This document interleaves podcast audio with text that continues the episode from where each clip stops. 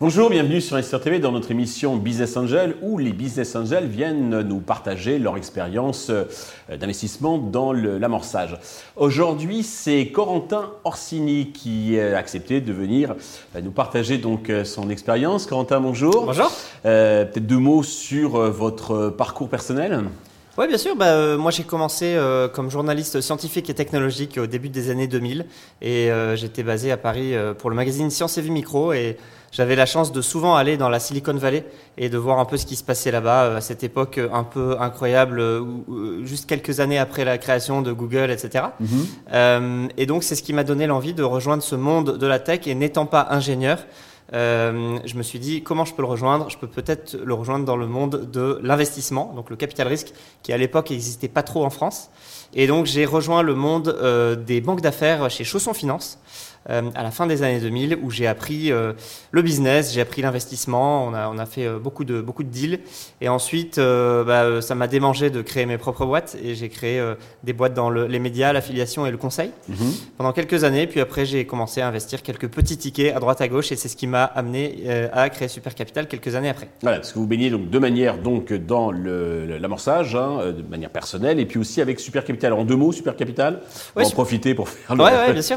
Super Capital, c'est une grande communauté de business angels. On est 1000 investisseurs actifs aujourd'hui. Donc, on co-investit dans des projets.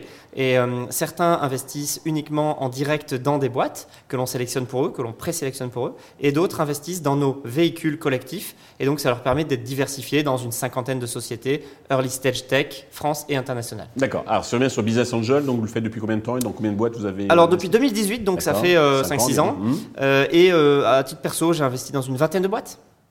Quelle est votre motivation? Ma motivation, c'est de, c'est de prendre part à cet essor entrepreneurial assez euh, phénoménal qu'on voit euh, ces dernières années en France et dans le monde. Moi, je suis un grand fan euh, d'entrepreneuriat à la base et donc je veux, alors j'ai créé des boîtes, je continuerai à créer des boîtes et je veux vraiment être au cœur de cet écosystème et je trouve que quand on est investisseur, on est au cœur de cet écosystème entrepreneurial. D'accord.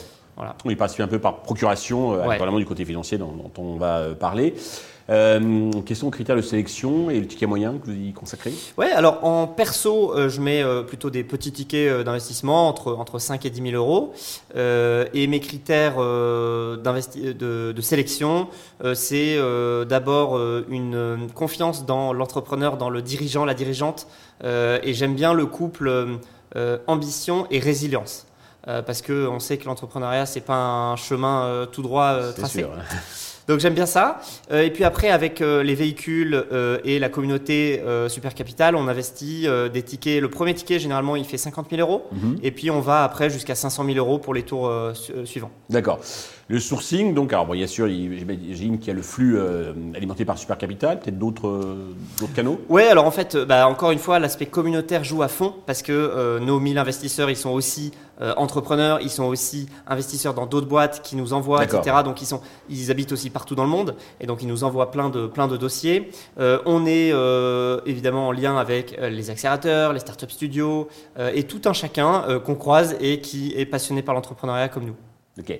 Euh, côté, euh, comment dirais-je, alors euh, vous impliquez dans les, une société une fois que c'est financé ou vous êtes plutôt passif 90 ou 95% du temps, on est ce qu'on appelle hands-off, donc on est, on est plutôt dormant et moi, même moi à titre perso aussi. Vous intervenez de façon ad hoc sur des. des Exactement, à la demande du, voilà, de l'entrepreneur.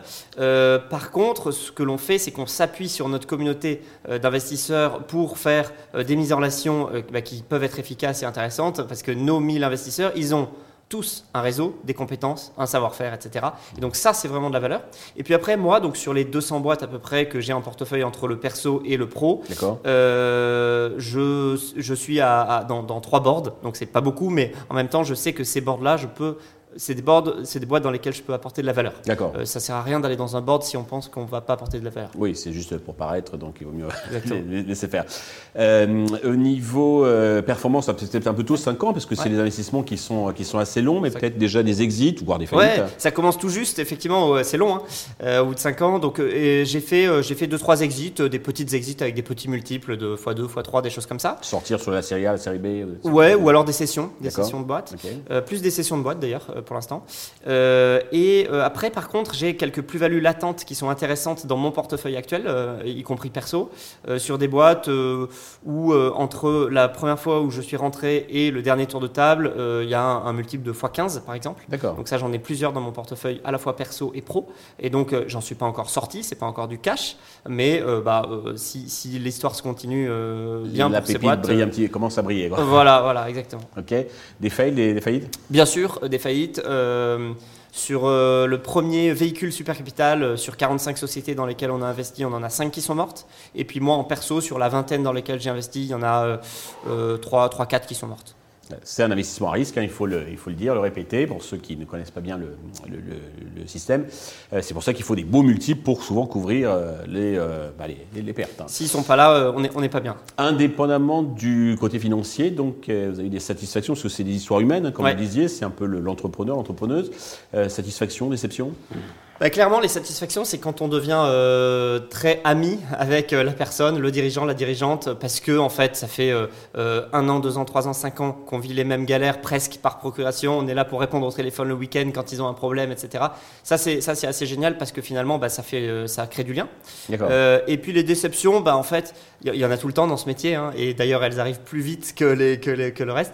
Euh, les déceptions, c'est quand bah, on croit euh, énormément euh, en un cheval et que en fait, on se rend compte qu'au bout de quelques mois, il lâche l'éponge assez facilement, euh, ou il nous envoie euh, aucune nouvelle et tout d'un coup, euh, il nous dit bah tiens, il faut réinvestir, ouais, mais je sais pas ce qui se passe chez toi.